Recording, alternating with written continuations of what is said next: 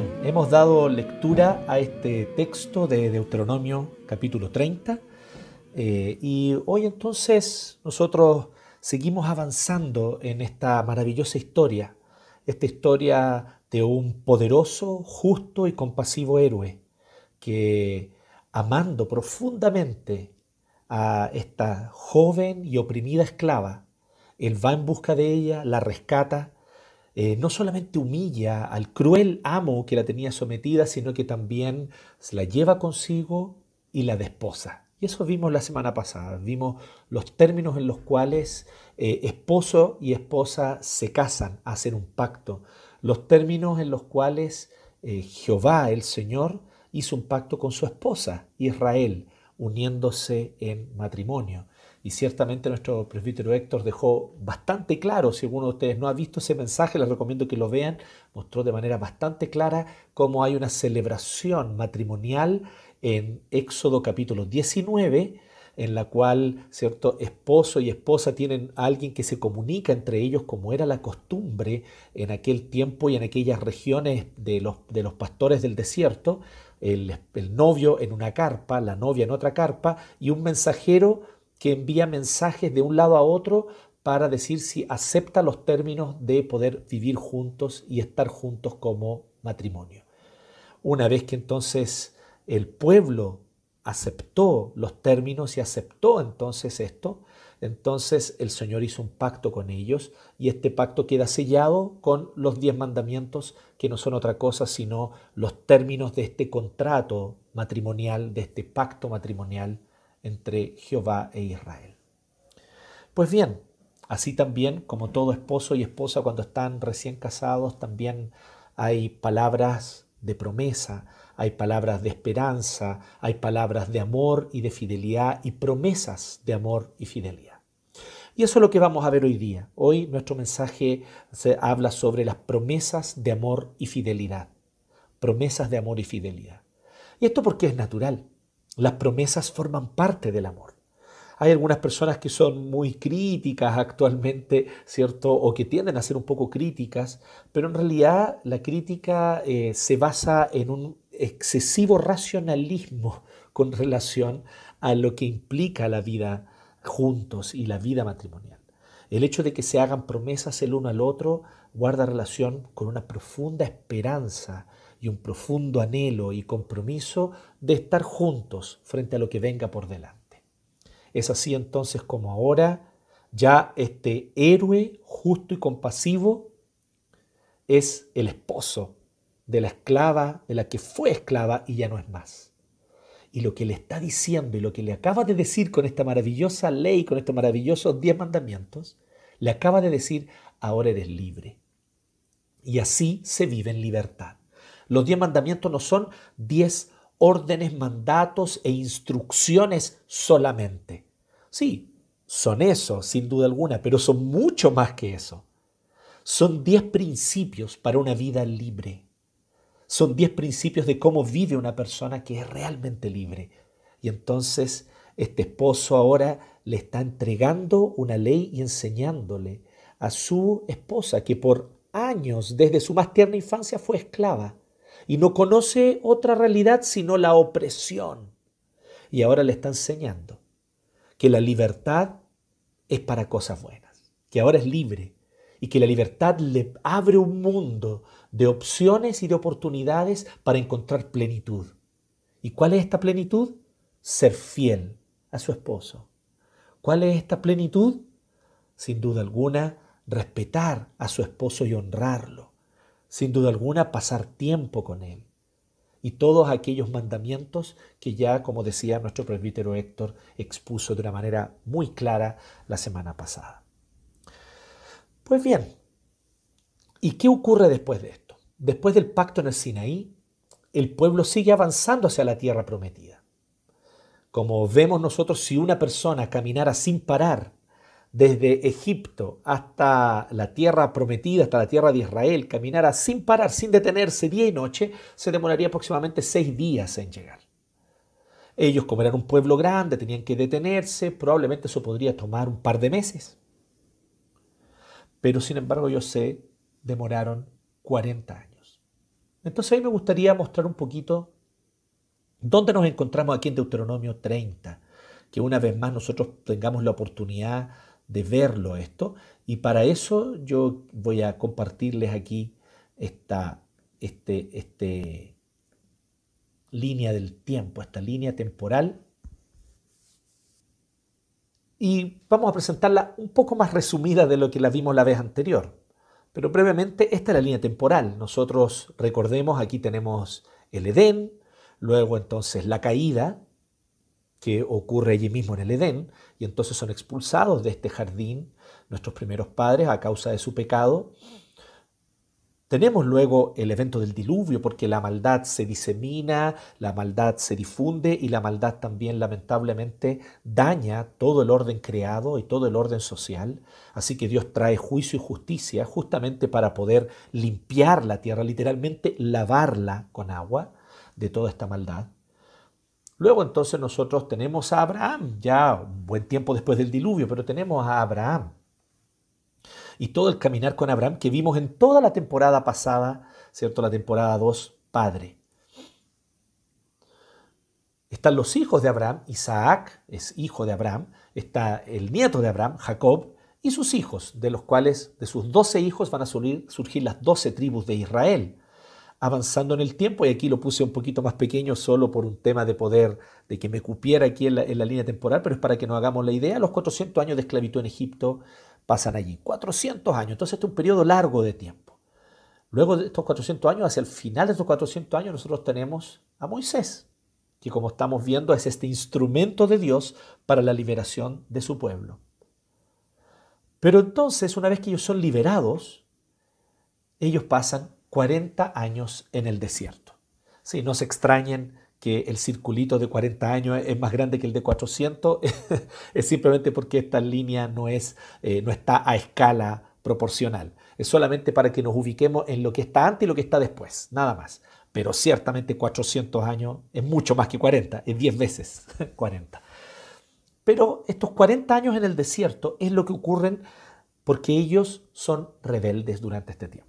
Durante este tiempo el pueblo de Israel lamentablemente adora ídolos, lamentablemente murmura contra Dios, aunque Dios les da alimento, agua, sombra y calor.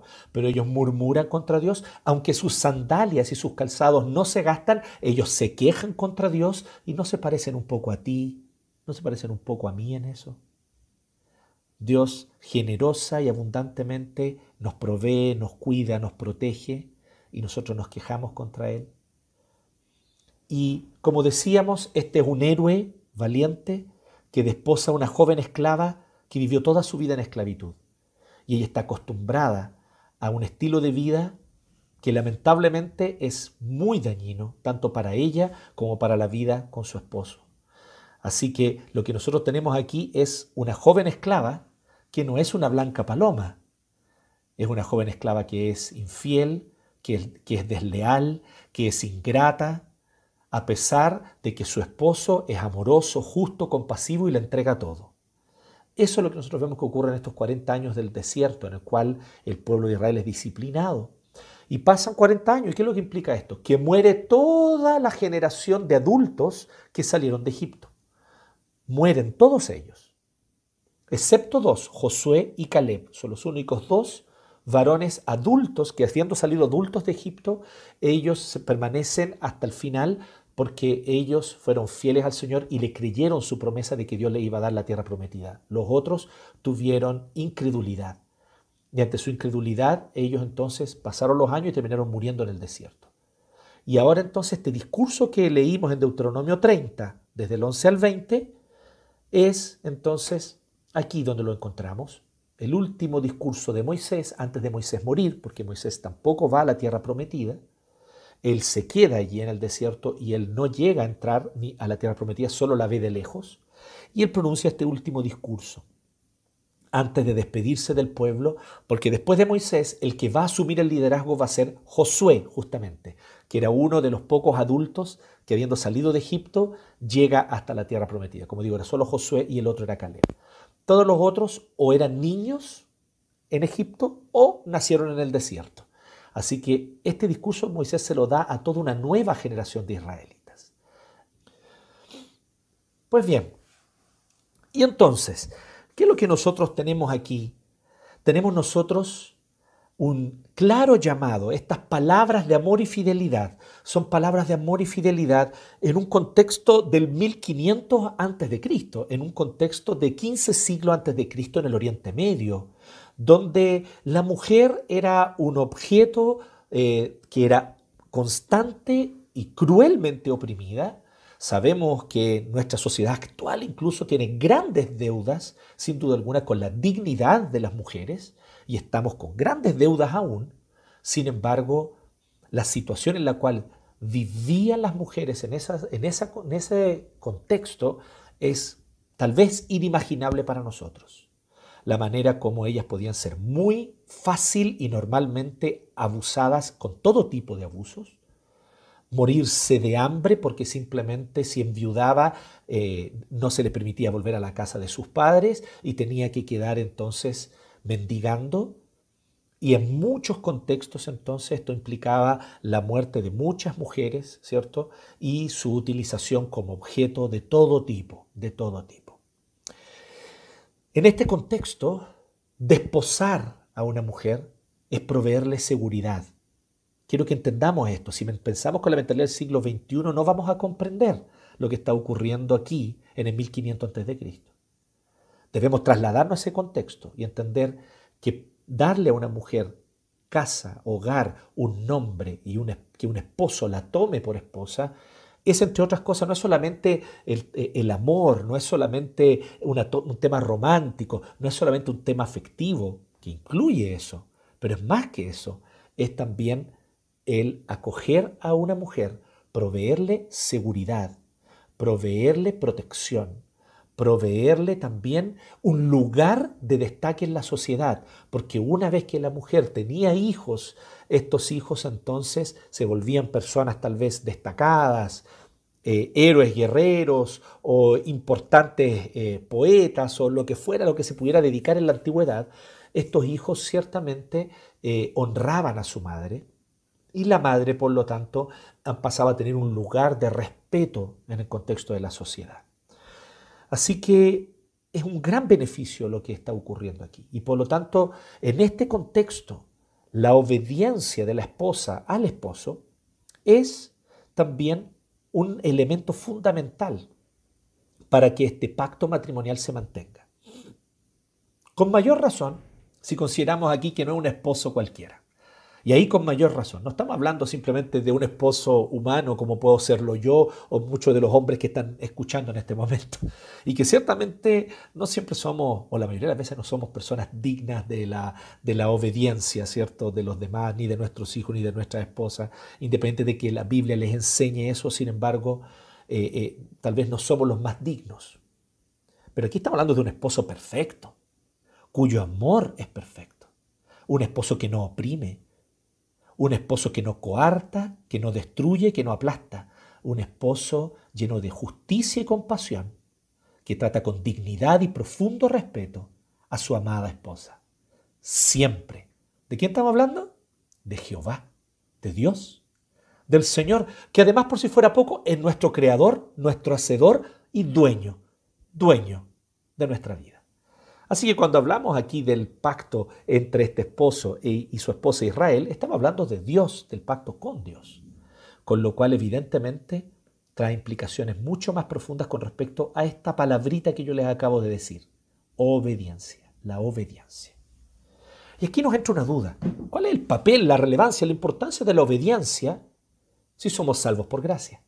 ¿Cómo comienzan los diez mandamientos? Yo soy Jehová tu Dios yo te saqué de Egipto, de la casa donde eras esclavo, esclava. O sea, yo ya soy tu Dios. Yo ya te amo. Yo ya hice un pacto contigo y yo ya te redimí. Por lo tanto, y ahí viene los mandamientos, no tengas otro Dios además de...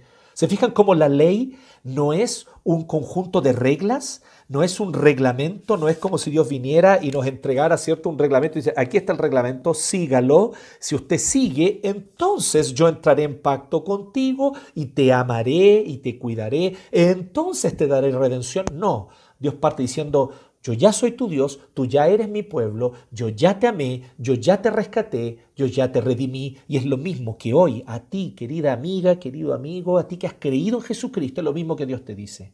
Yo ya te salvé, solo por gracia te rescaté. No merecías ser salvado, no merecías ser amada, pero Dios te amó, te rescató, te adoptó, te salvó. Así de maravilloso es su amor, gratuito.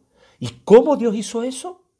Porque es un Dios justo. Y tú eres pecador, tú eres pecadora, y tu pecado y tu transgresión no son menores, no son cositas pequeñas, son cosas graves que te separan espiritualmente de Dios y te hacen merecedor de la condenación eterna, merecedora de la condenación eterna. ¿Qué es lo que hizo Dios?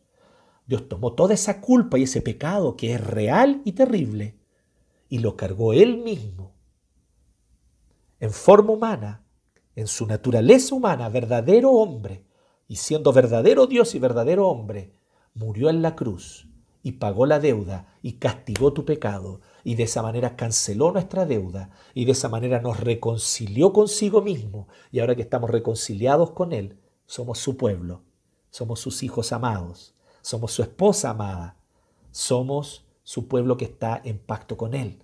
Y cada una de estas metáforas o figuras que usa la Biblia, ¿no?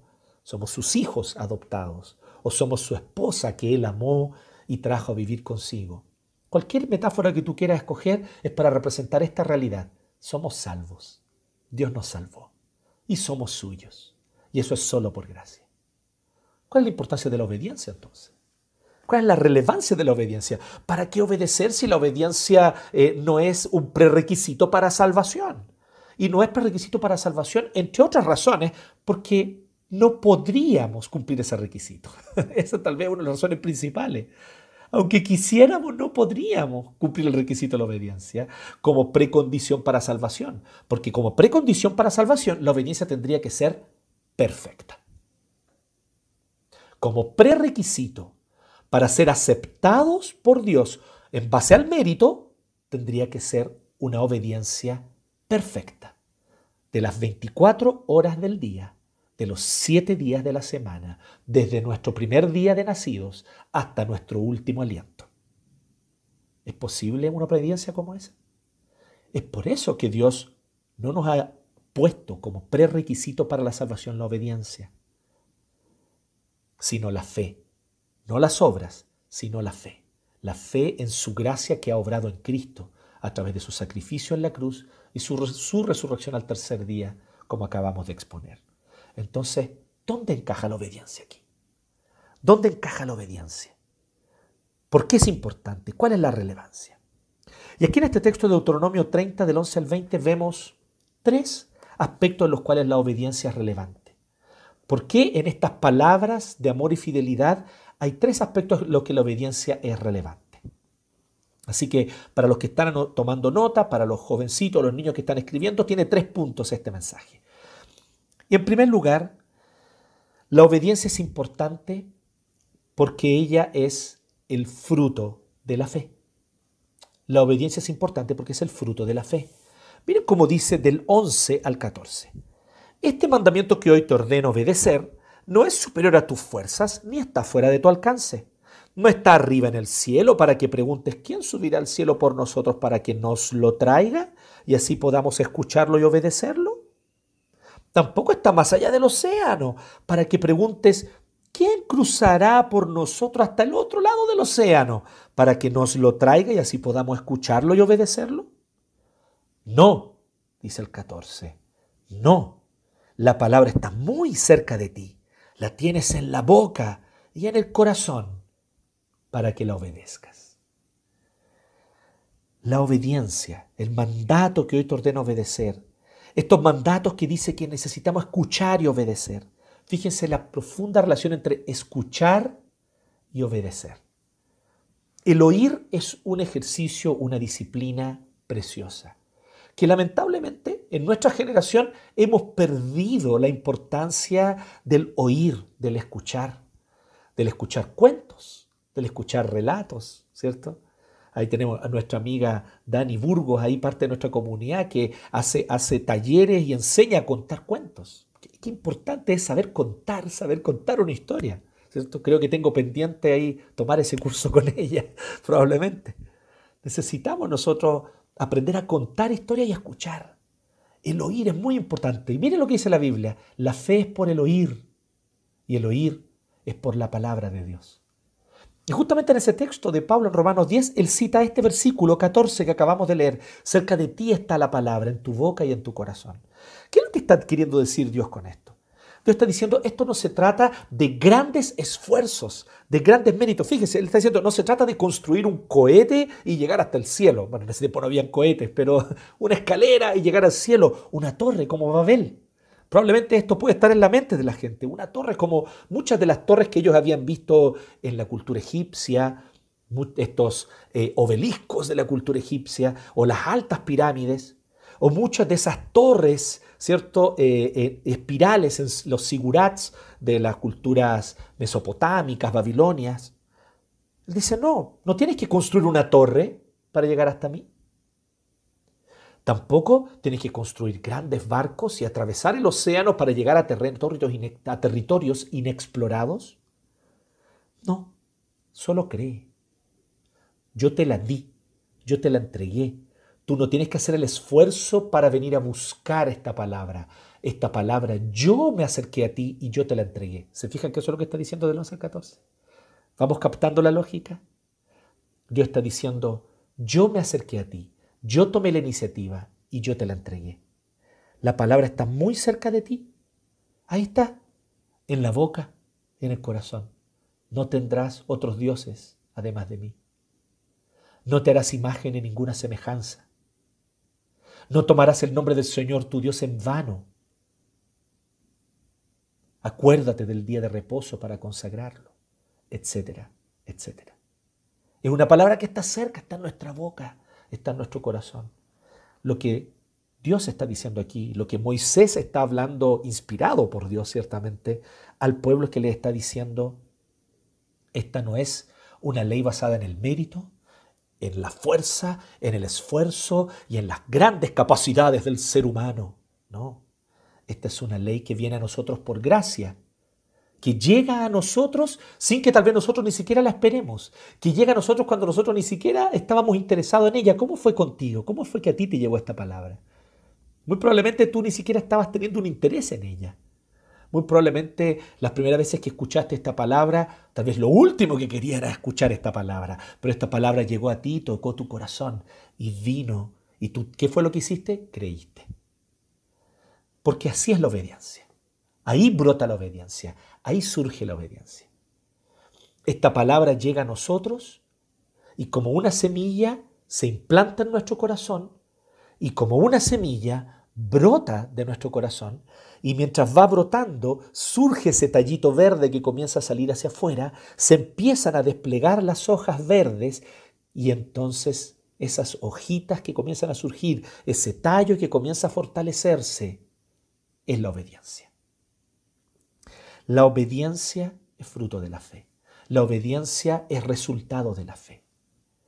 Por lo tanto, lo que está diciendo aquí el Señor, miren la relación, vuelvo a decir, en el 12, ¿quién subirá al cielo por nosotros para que nos lo traiga así podamos escuchar y obedecer? Porque escuchar es prerequisito de obedecer. Y eso lo, lo tiene claro. Luego, ¿qué podrá cruzar el océano? El 13. Que nos traiga esta palabra para que podamos escuchar y obedecer. ¿Tú has escuchado esta palabra? ¿Has oído esta palabra?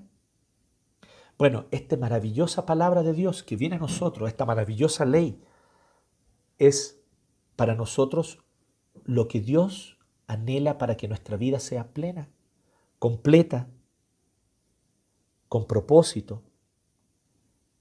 ¿Lo crees? Ahí está la clave de la obediencia. Muchos tal vez buscan obedecer por otras motivaciones. Incluso existe la obediencia como fruto de la incredulidad. Esa obediencia a Dios no le agrada y Dios lo dice. Este pueblo de labios me honra, mas su corazón está lejos de mí. O cuando Jesús critica a los fariseos porque ellos son como sepulcros blanqueados, están llenos de conductas, están llenos de comportamiento, que es correcto, su conducta, su comportamiento son correctos, pero su corazón está lleno de podredumbre, como en una tumba donde, el cuerpo se está descomponiendo, comido por gusanos.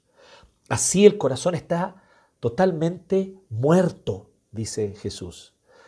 Pero los fariseos eran los más obedientes, los que seguían todo, los que tenían las mejores conductas y el mejor comportamiento. Esa es falsa obediencia. Porque es la obediencia que viene de la incredulidad. ¿Cuál es la obediencia de la incredulidad? Es la obediencia que parte así. Mm, Dios no me ama. Pero para que Él me ame, yo tengo que ganarme ese amor y voy a hacer méritos. Parte desde la incredulidad. No creo que Dios me ame. No creo que Dios realmente tenga gracia para entregarme hacia mí. No creo a pesar de que la Biblia está abundante del Génesis al Apocalipsis en las palabras de gracia, misericordia y compasión de Dios, no creo que Dios sea compasivo. Es un juez severo, terrible, implacable y cruel que simplemente apunta con el dedo cada uno de mis fallas y errores. Debo ser obediente para que a cambio entonces Él me dé salvación o Él me dé bendición o me pueda ir al cielo. La obediencia que viene de la incredulidad no es obediencia verdadera. ¿Cuál es la obediencia que Dios espera de ti? Es la obediencia de un niño que ama, admira a su papá. Es la obediencia, pensemos en este contexto de este matrimonio patriarcal del siglo XV a.C. Es la obediencia de esa esposa medio oriental del 1500 a.C. que tiene un esposo que es bueno, que es tierno, que es justo, que es respetuoso, que es amoroso, que es compasivo. Y entonces esta esposa viene y dice, wow, qué, qué gusto, qué agrado es obedecerle, qué agrado es obedecer a mi esposo. Él siempre tiene un oído atento y me escucha. Él siempre valora todo lo que yo pueda decir. Pensemos, recordemos, 1500 antes de Cristo. Esto no sería común, ¿cierto? Tal vez en esa época o en esas culturas. Pero aquí Jehová se presenta como este tipo de esposo, porque Él es Dios. Y Él viene y dice a su esposa Israel, le dice, esta palabra yo la he dejado cerca de ti. Mira lo que hice. Te fui a buscar de la casa de esclavitud. Te hice mi esposa y ahora te doy todas estas maravillosas leyes que te permiten tener una vida justa. Te digo, al contrario de otros pueblos, que tú tienes derecho a un día de descanso para ti y para gozarte conmigo en mi presencia que tú tienes que tener eso y que es una ley. Te digo que debes perdonar a los que entre, entre, ustedes se endeuden, deben perdonar las deudas. Te digo que si hay una viuda, que si hay un huérfano, ustedes deben alimentarlo, cuidarlo, proveerle todo lo necesario para que no les falte nada. No permitan que nadie se muera de hambre en ese medio. Y Dios le da maravillosas leyes, que son leyes que promueven la justicia y el cuidado mutuo. Entonces, Él le está diciendo, ¿me crees? Que te amo. Y es lo mismo que Dios te pregunta a ti. ¿Por qué tantos problemas para obedecer, hermano, hermana? Aquí está la raíz. No le hemos creído a Dios. No estoy cuestionando tu salvación. Tal vez tú creíste en Jesucristo como tu Señor y Salvador y los recibiste en tu corazón y eso está genial. Pero una vez que ya eres salvo en tu proceso de santificación, tal vez te ha faltado la fe. Tal vez has vuelto a la antigua lógica de las obras y piensas, no, Dios no creo que me vaya a bendecir, Dios no creo que me vaya a cuidar, Dios no creo que me vaya a dar un buen futuro, no creo que Dios me vaya. Por lo tanto, empiezas a obedecer desde la incredulidad, falsa obediencia, que además tiene otro problema, la falsa obediencia. La obediencia que viene desde la incredulidad, además de que no agrada a Dios, es una obediencia que tiene poco aliento, que dura poco porque van a venir los problemas, las dificultades y te vas a cuestionar, ¿y para qué sirvo a este Dios? ¿Para qué honro a este Señor? ¿Para qué tratar de obedecer? Si los resultados esperados no se producen, ¿te fijas? Estás obedeciendo porque quieres resultados. Estás obedeciendo porque quieres ver resultados. Allí no hay fe. La fe es la certeza de lo que se espera y la convicción de lo que no se ve. Y fe es la verdadera raíz de la verdadera obediencia. En segundo lugar, la obediencia es relevante porque la obediencia da testimonio. La obediencia da testimonio. La obediencia es relevante porque la obediencia da testimonio. Miren lo que dice desde el 15. Hoy te doy a elegir entre la vida y la muerte, entre el bien y el mal. Hoy te ordeno que ames al Señor tu Dios, que andes en sus caminos y que cumplas sus mandamientos, preceptos y leyes. Así vivirás y te multiplicarás, y el Señor tu Dios te bendecirá en la tierra de la que vas a tomar posesión. Por favor, lee con mucha atención este texto. Léelo con mucha atención. Léelo y fíjate que cada palabra dicha aquí es literal. ¿Por qué te digo esto? Porque este es un texto, sobre todo si alguno de ustedes viene de algún otro contexto cristiano, de otras iglesias, es posible, es probable que tal vez hayan escuchado esta enseñanza, que este texto de alguna manera está haciendo referencia a la salvación. Hoy te doy a elegir entre la vida y la muerte. O sea, te doy a elegir entre vida eterna o muerte eterna, entre la salvación o el infierno. Nada más distante de lo que el texto está diciendo. El texto está hablando de algo muy concreto. El texto no está hablando de salvación. Querido hermano, toma nota de esto y léelo literalmente, léelo con atención en tu casa. Consulta otra versión, consulta la Reina Valera, consulta la Biblia de las Américas. Este texto no está hablando de salvación. Este texto no está hablando de salvación eterna. Este texto no está hablando del destino eterno, de si vamos a vivir en la vida eterna, en la nueva creación con, con Cristo, o si vamos a ir a la condenación eterna al infierno. No, no está hablando de eso. Este texto está hablando de la permanencia de Israel en esa faja de tierra que hoy conocemos como Palestina, esa faja de tierra allí en el Oriente Medio. Dios está hablando de algo muy concreto. Dios está hablando de si ellos van a tener allí en esa tierra vida o muerte. Que si va a haber entre ellos una vida sana donde van a prosperar o van a haber constantes plagas, epidemias que los van a destruir, que eran muy comunes en la antigüedad, mucho más que ahora. Que si ellos van a disfrutar de cosas buenas, de cosas malas que si ellos van a vivir y multiplicarse en esa tierra sanamente, o, verso 17, si tu corazón se revela y no obedeces, sino que te desvías para adorar y servir a otros dioses, te advierto hoy que será destruido sin remedio. Está hablando de un término muy concreto, no está hablando de condenación eterna, está hablando de que ellos en esa tierra van a venir los otros enemigos, los van a conquistar y los van a destruir. No vivirán mucho tiempo en el territorio que vas a poseer luego de cruzar el Jordán. Hoy pongo al cielo y a la tierra por testigos contra ti, de que te he dado elegir entre la literal, física, vida y la muerte, entre la bendición y la maldición en ese territorio. Entonces este texto no habla de salvación. Es muy claro eso. Toda esta sección comienza ya en el 28, en el capítulo 28 de Deuteronomio, y continúa hasta aquí, hasta el 30 y nosotros estamos simplemente tomando la, síntesis final de este discurso. Ustedes después pueden leerlo en su casa, desde el capítulo 28 hasta el 30, para que vean que esta es la tónica de toda esta sección. Si tú obedeces, cumples mis mandamientos, me honras, entonces te irá bien, pero si no, no te irá bien en la tierra. ¿A qué es lo que se está refiriendo Dios? Israel fue escogido para ser luz a las naciones. Así dijo Moisés, de hecho, así le dijo Dios a Moisés cuando lo envió a, Egipto para que fuera a ser su instrumento de liberación del pueblo. Tal vez ustedes se acordarán que vengo a sacar a mi primogénito.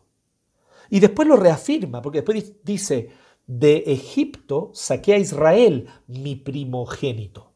¿Y qué es un primogénito? El primogénito es aquel hermano mayor que es responsable por sus demás hermanos de enseñarles a obedecer a su padre y también de cuidarlos y de proveerles de aquello que ellos necesiten en, caso, en el caso cuando el padre ya sea ausente o ya no esté más presente. Así que el primogénito tiene una gran responsabilidad porque él es responsable por sus hermanos. Decir Israel mi primogénito y que Jehová el Señor, el único Dios verdadero, creador del cielo y de la tierra, diga Israel es mi primogénito, primero está diciendo una primera cosa, que todos los otros pueblos también son de alguna manera sus hijos. No en el sentido salvífico del término, de ser salvos y ser sus hijos adoptados por gracia, no, sino en el sentido de haber sido creados por Él y creados para vivir en este mundo, en esta tierra, para su gloria. Todos los pueblos y las naciones fueron creadas con el propósito de que Dios sea glorificado en ellos. Y la Biblia es explícita sobre eso, no es necesario que yo ahora abunde en eso. Ustedes pueden encontrar eso en Génesis, pueden encontrar los Salmos, en el Apocalipsis. Todas las naciones de la tierra fueron creadas con el propósito de glorificar a Dios. Así que en ese sentido todas ellas son hijas de Dios. Pero hay un hijo primogénito. que es responsable por los demás. Además, existe otra expresión que Dios usa aquí en el Antiguo Testamento para referirse a Israel, que yo te he puesto para que seas luz a las naciones. Y no olvidemos la promesa a Abraham. En ti serán benditas todas las familias de la tierra. En otras palabras, lo que Dios está diciendo es, si me obedeces esta ley, habitarás de forma justa y segura en este territorio. Qué tremendo esto. No sé si estás puesto a pensar, pero Israel, cada una de las leyes, porque no son solo los diez mandamientos, los diez mandamientos son, por así decirlo, la ley moral, que nos habla los diez principios morales con los cuales debemos conducir nuestra vida.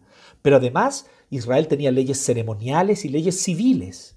Y especialmente las leyes civiles eh, son muy interesantes, muy justas, de cuidado hacia la viuda, el huérfano y el extranjero de perdonar las deudas cada siete años, de devolverles a toda la familia su territorio cada siete ciclos de siete años, o sea, cada 49 años, en el año 50 se celebraba en la fiesta del jubileo. Y así ustedes van a ver que hay una cantidad de leyes muy interesantes y algunas incluso que guardan relación con la higiene, donde deben hacer sus necesidades, en un eh, deben salir del campamento y hacerlo afuera, no donde habita la gente.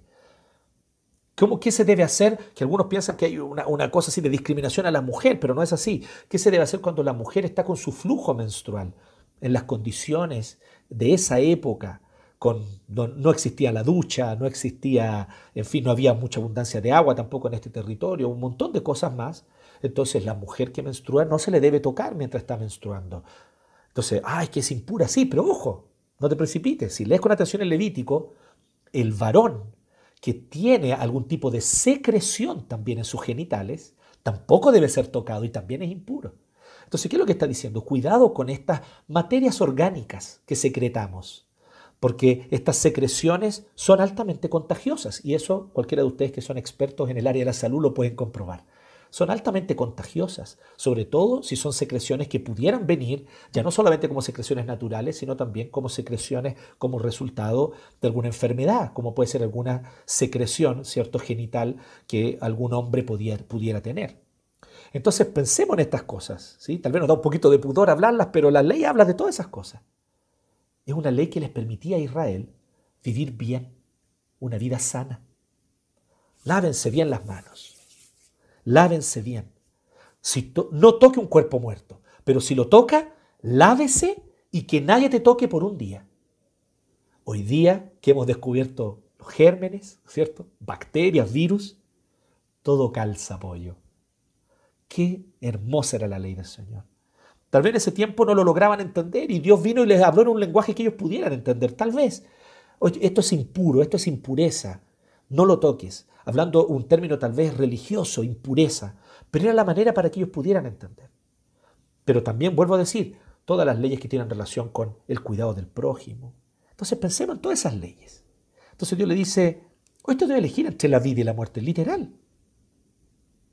Porque si yo simplemente toco un cuerpo muerto y después me llevo esa mano a la boca o me llevo la mano a los ojos, ¿cierto? ¿Qué es lo que va a ocurrir? Muy probablemente yo me voy a contagiar de alguna enfermedad y se puede empezar a expandir una epidemia en Israel y ellos podían morir, como muchos pueblos de la antigüedad murieron y desaparecieron a causa de epidemias. Eso es un hecho. Pero no los judíos. Hasta el día de hoy, étnicamente, ellos siguen existiendo, ¿cierto? Entonces, pensemos en lo sabia que es esta ley. Entonces, la obediencia vuelvo lo primero, y esto está, todo esto está encadenado, ¿ah? no son tres ideas sueltas las que voy a decir. Esta segunda idea está encadenada con la primera. ¿Le crees a Dios que cuando Él te dice, no hagas esto, o haz esto pero de esta forma, o hazlo pero así, o abstente de esto, o busca esto otro? Es una ley mediante la cual Dios quiere tu bien. ¿Le crees a Dios? que te ha amado con amor profundo y que Él busca tu bien? ¿Le crees? Porque si es así, entonces vas a empezar a vivir conforme a la ley y esto va a ser testimonio. ¿Y qué tipo de testimonio? Ojo con esto. ¿ah? Ellos iban a habitar con justicia y con seguridad la tierra. Dios no dijo, ustedes van a ser el mayor imperio. No. Otros estaban dedicados a grandes construcciones, a torres, a pirámides, a jardines colgantes. Israel no. Israel habitaba casas más bien sencillas. La única gran construcción que Israel llegó a tener fue el templo y después en el tiempo de Salomón. No podemos hablar nosotros de un Israel muy fuerte, poderoso. Entonces no les está prometiendo aquí que ellos van a estar en las esferas de poder, en las esferas de influencia. No, Dios no está diciendo, Dios está diciendo, habitarás con seguridad esta tierra. Y eso va a ser un testimonio, incluso a esos poderosos reinos e imperios que verán cómo ustedes habitan y dirán, wow, qué ley justa esta. ¿Qué otro pueblo tiene una ley como esta? ¿Qué otro pueblo tiene relaciones justas como esta? ¿Qué otro pueblo tiene compasión de los niños? Ojo, ¿eh? los vecinos de Israel ahí en Canaán sacrificaban a sus hijos en el fuego. Lo hemos dicho antes y lo vuelvo a decir. Una de las características de la peor impiedad pagana y de la idolatría es matar a niños, ya sea dentro o fuera del vientre. Y este terrible pecado ha estado con la humanidad desde muchos años. Y hoy está resurgiendo con leyes, buscando justificarse incluso con cosas que son justas y que a nosotros nos apelan, ¿cierto? Pero hay que tener cuidado con ese tipo de cosas. Pues bien, pensemos en cómo las leyes del Señor son mucho más sabias que cualquier código civil o penal humano. Y Dios aquí le está diciendo, si me obedeces, habitarás de manera segura este territorio. Y todas las otras naciones quedarán asombradas y dirán, ¿cómo es posible que estos israelitas sobrevivan tanto? ¿Cómo es posible que estos israelitas vivan hasta tan viejitos? ¿Cómo es posible que estos israelitas, sin ser un gran imperio, sin embargo, tampoco tienen pobres entre ellos? ¿Cómo es posible? Todo eso, el plan de Dios era que todo eso ocurriera si es que Israel hubiese obedecido fielmente los mandamientos. Más adelante vamos a ver que lamentablemente no lo hicieron. Pero si hubiese obedecido fielmente el mandamiento, eso habría ocurrido. Finalmente, en tercer y último lugar, y aquí solamente el verso 20, nosotros vemos que la obediencia no solamente es, como dijimos al, al inicio, el fruto, el resultado de la fe. No solamente la obediencia es importante porque mediante ella damos testimonio, sino que también la obediencia es importante porque ella es expresión del amor. Es expresión del amor. Muy relacionado con lo primero, sin duda alguna, pero un poco más específico hablando de nuestros afectos. Vean lo que dice el 20. Ama al Señor tu Dios. El orden de los verbos no es casual aquí. Ama al Señor tu Dios. Obedécelo y sé fiel a Él porque de Él depende tu vida y por Él vivirás mucho tiempo en el territorio que, juró dar a tus antepasados, Abraham, Isaac y Jacob. Ellos están aquí en el desierto. Moisés está dando su último discurso y luego de esto Moisés va a morir. Él sabe que va a morir y va a quedar ahí en el desierto. El pueblo entonces después, guiado y liderado por Josué, van a ir a conquistar la tierra prometida y la van a conquistar en una campaña que va a durar aproximadamente 20, 25 años. Ellos van a terminar conquistando el territorio. Pero aquí él le está dando las últimas instrucciones antes de eso.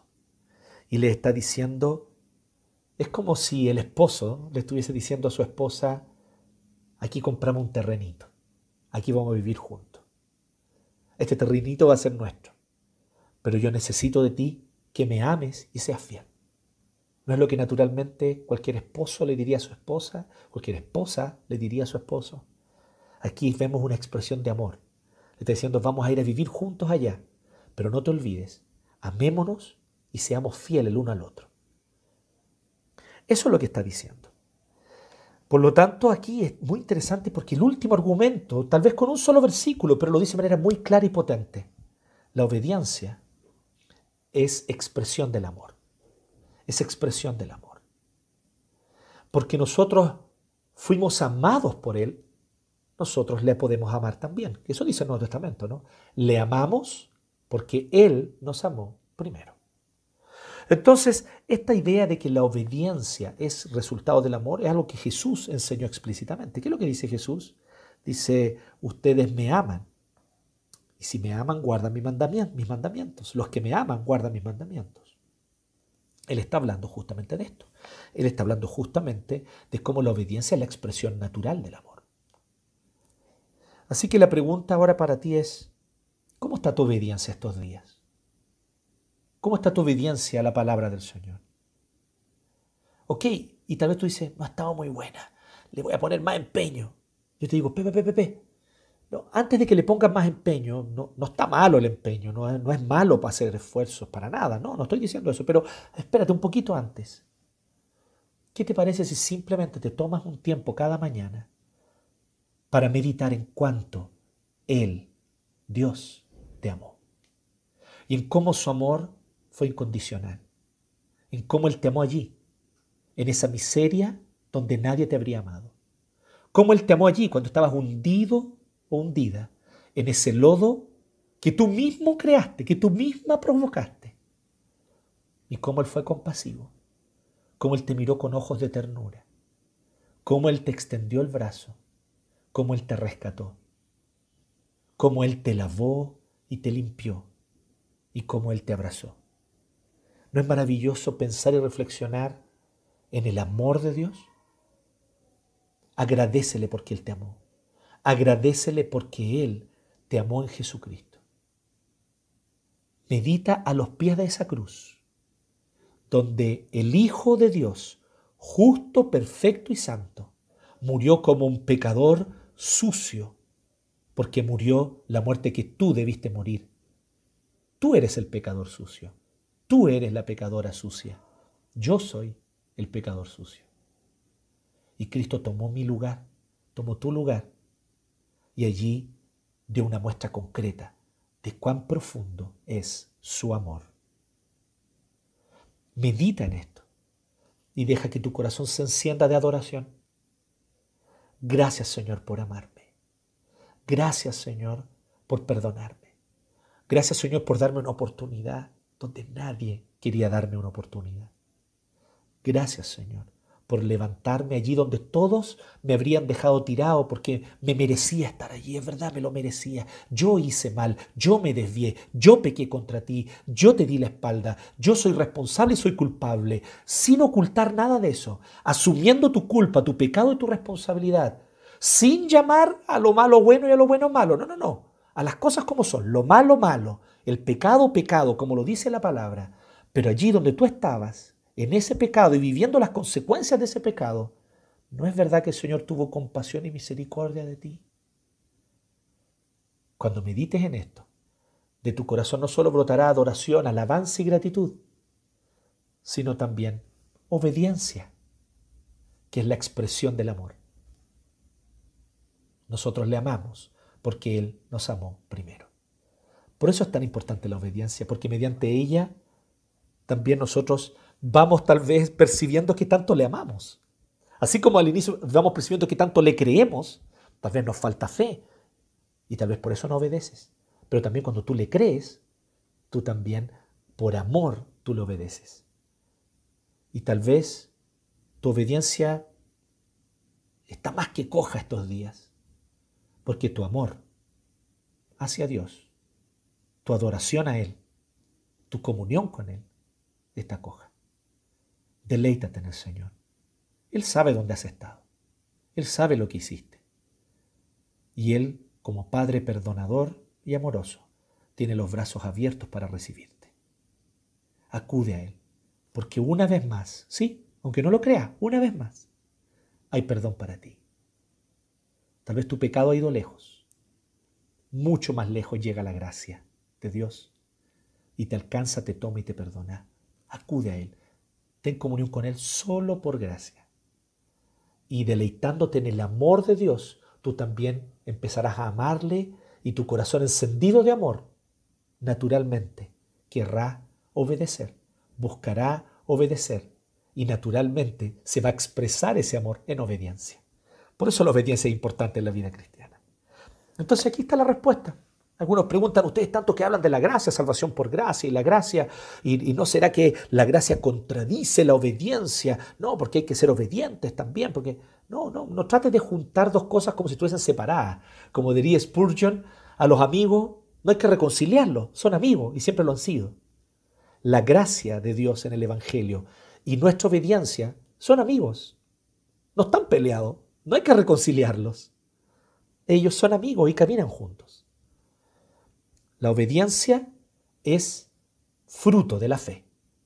La obediencia es el medio a través del cual damos testimonio y somos luz en el mundo, como Israel fue llamado a ser luz entre las naciones, somos luz en el mundo. Una luz, cuando tú no estás siendo obediente, es como una luz escondida debajo de un cajón, dice Jesús. Pero cuando tú eres obediente, es como una luz puesta en un lugar alto de la casa y que los ilumina a todos. Y finalmente, la obediencia es la expresión del amor, esa expresión del amor a Dios. ¿Cómo no va a ser importante entonces obedecer, cierto? ¿Cómo no es en sí mismo, por su propia naturaleza, la obediencia tan importante? Así que, ¿qué es lo que nos está transmitiendo el autor del texto? Respondiendo las preguntas aquí para los jóvenes y para los niños que están anotando. Primeramente, el autor nos está diciendo y nos está transmitiendo justamente esto, que la obediencia es muy importante en la vida del creyente. Los creyentes del Antiguo Testamento, el pueblo de Israel, y los creyentes del Nuevo Testamento, nosotros, la Iglesia Universal de Cristo, somos desafiados por igual a entender la importancia de la obediencia. Entonces, ¿cuál es la intención del autor aquí? ¿Cuál es la intención de Moisés en este discurso? Decirles, la obediencia es muy importante. Pueblo de Israel, ustedes están a punto de poseer esta tierra, están a punto de ir a ella y vivir en ella. Qué gozo, qué privilegio. Pero recuerden, la obediencia es clave para que la habiten bien, para que la habiten de forma segura, para que la habiten de forma tal que ellos ustedes sean como una luz en medio de toda la oscuridad de los horribles imperios opresores de la antigüedad. En segundo lugar, la segunda pregunta. ¿Cómo este episodio se encaja en la gran historia de Dios? Bueno, Dios aquí está preparando al pueblo para habitar la tierra. Y este discurso largo, como les decía, desde el capítulo 28 hasta el capítulo 30, nosotros solo leímos la síntesis final, el final del 30, pero este discurso es desde el 28 al 30, capítulos 28, 29 y 30 de Deuteronomio. Pero en este discurso Dios los está preparando para poseer la tierra. Ellos están a punto de ver la concreción se va a concretar delante de sus ojos la promesa que Dios le hizo a Abraham. A tu descendencia daré esta tierra, le dijo Dios a Abraham. ¿Se recuerdan? Ahora ellos están a punto de ver en concreto esa promesa cumpliéndose en su propia vida. Así que aquí Dios los está preparando para poseer la tierra desde la cual ellos tienen un papel misional, tienen un papel misionero. Sí, Israel siempre tuvo un papel misionero. En ti serán benditas todas las familias de la tierra, le dijo Abraham, cuando recién lo escogió. Y ahora les dice a ellos, ustedes tienen que habitar esta tierra porque ustedes fueron escogidos para hacer luz a las naciones. En tercer lugar, cómo este episodio o cómo este, este relato, este, este discurso en este caso, apunta hacia Cristo. Apunta hacia Cristo claramente como ya lo vimos mientras estábamos explicando el texto en el hecho de que la obediencia que Dios exige de nosotros es una obediencia que es fruto de su gracia que se manifiesta. ¿Y dónde se manifestó la gracia? ¿Cómo se manifestó la gracia en su punto culmine? ¿Cuál es la mayor manifestación de la gracia de Dios? Jesucristo. Jesucristo que es Dios mismo, que asumiendo también naturaleza humana, así que siendo verdadero hombre y verdadero Dios, caminó entre nosotros, tuvo compasión, de la viuda, del ladrón, de la adúltera. Perdonó, mostró gracia, confrontó a los religiosos, confrontó a los poderosos con palabras de sabiduría y amor. Y en ese contexto entonces, Él mostró su gracia, pero sobre todo, voluntariamente, como cordero en silencio, fue llevado al matadero, murió en la cruz, se desangró allí pagando el precio, pagando la deuda que tú y yo adquirimos por nuestro pecado, y al tercer día resucitó de los muertos con poder venciendo a la muerte. Ante tal muestra de gracia y de amor, ante tal rescate, que un rescate mucho mayor que rescatar a Israel de Egipto. Él nos rescata a ti y a mí de la condenación, del infierno y de la esclavitud del pecado. Ante tal rescate, ¿cómo no va a ser aún más cierto que la obediencia es tan relevante como fruto de que Dios ha manifestado su gracia? Recuerden, esta es la idea principal del texto, que la obediencia es fruto, es resultado de que Dios ha manifestado su gracia. Entonces, ¿qué viene primero? La gracia de Dios que se manifiesta. ¿Qué viene después como consecuencia? Nuestra obediencia. De esta manera este texto apunta hacia Cristo, porque Cristo es efectivamente el punto culmine a través del cual Dios nos revela su gracia.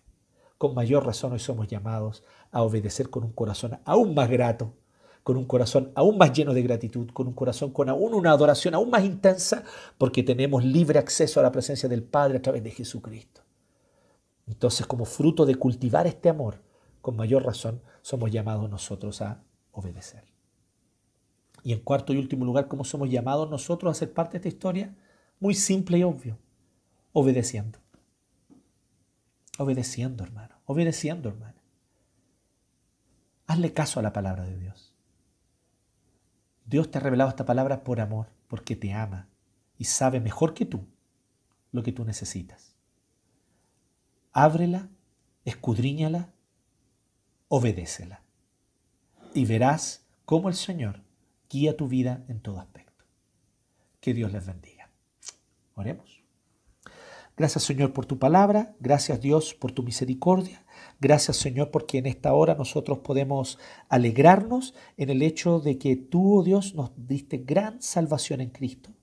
Y por lo tanto la obediencia no es un peso, no es una carga, no es una obligación pesada, es en realidad una invitación, prácticamente una invitación al gozo, prácticamente una invitación a extender el gozo a largo plazo, a abandonar esos pequeños goces menores que duran poco rato y que después nos traen gran dolor y resentimiento. No, Señor, tú nos invitas a un gozo perdurable a largo plazo. Y obedecer tu palabra nos trae ese gozo, ciertamente. Así que gracias Dios por esta maravillosa y cariñosa invitación, tierna invitación que tú nos haces en esta hora. Te alabamos en Cristo el Señor. Amén.